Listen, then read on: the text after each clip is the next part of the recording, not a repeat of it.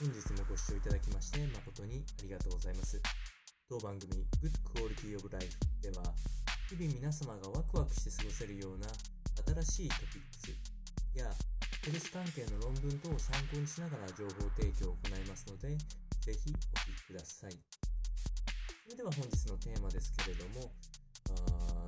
まさにタイトルは禁酒ということでお酒をやめることによって、えー、嬉しい体の変化えこちらについてお伝えをしていきたいと思います。えこちらの内容はあイギリスの保険会社であるブーパの、えー、ヘルスアドバイザーを務めるウィリアムズさんの説明記事を参考にお伝えをしていきたいと思います。ま、いくつかトピックスはあるんですけれども、えー、この禁酒の効果を得るためには、まず1ヶ月、断酒を行うこと、これが、えー、結構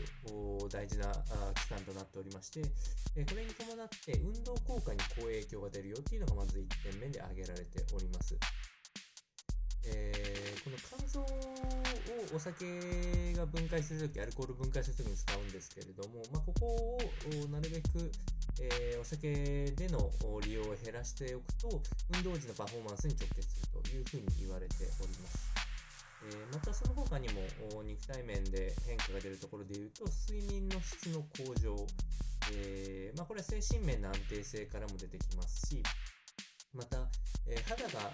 アルコールを飲むと赤みが出る方、えー、これはいわゆる炎症症状に近いところがあるんですけれど、まあ、これが低減していくということがもちろん期待されるので、えー、まあ、心の安定にこちらもつながっていきますので、まあ、仕事においてもパフォーマンスが良くなる、生産性の向上が認められるという研究結果が出ております。最後に、えー、この女性の場合、えー、推奨される飲酒の量っていうのはどれぐらいなのかっていうのも、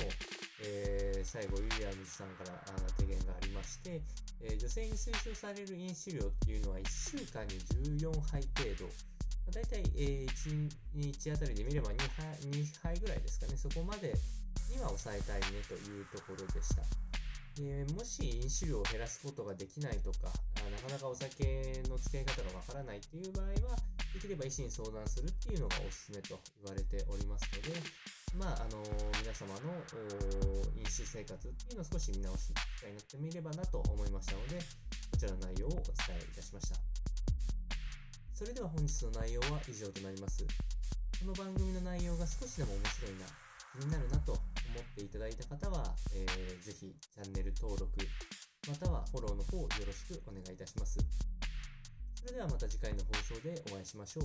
本日もご視聴いただきまして誠にありがとうございました。